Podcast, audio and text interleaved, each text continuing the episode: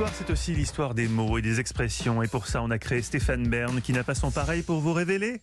Stéphane qui lève les yeux au ciel quand je fais des lancements trop longs. Ouais. Non, c'est vous dites tellement de bêtises sur mon compte, mais vous créez une légende, vous savez. ben, je crée Oui, votre un légende, jour, Stéphane. Vous peut-être, m'en remercierez Il en peut-être. restera, bah, Lina en tout cas, gardera des enregistrements ridicules. Euh, Mathieu, est-ce que je peux faire appel à vos talents de comédien? Non, bien sûr. Vous pouvez me faire un faux éternuement? Bien sûr. Atchoum À vos souhaits, Mathieu.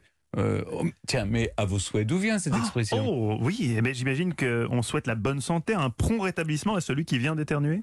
Oui, Mais je vais me permettre d'en dire un peu plus. Quand on éternuait durant l'Antiquité, ce n'était rarement annonciateur de bonnes nouvelles. Pour Mm. conjurer le sort, on s'en remettait aux dieux. On disait que Jupiter te conserve, qui est rapidement devenu que Dieu vous bénisse.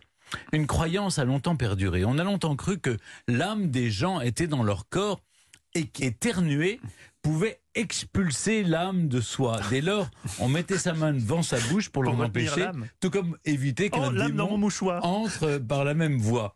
Dans la Grèce antique, si on éternuait, c'était un esprit divin qui passait. À vos souhaits était une façon polie de, de saluer le- le- l'esprit divin. Au Moyen Âge, l'un des premiers symptômes de la peste était de tousser, d'éternuer, Ouais. un peu comme le Covid. Au passage, entre 1347 et 1352, c'est 50% de la population européenne qui est décédée. Vous imaginez le, le Olivier Véran de l'époque On comprend que l'habitude a vite Il aurait été été beaucoup prise. sur BFM TV. Oui, on comprend que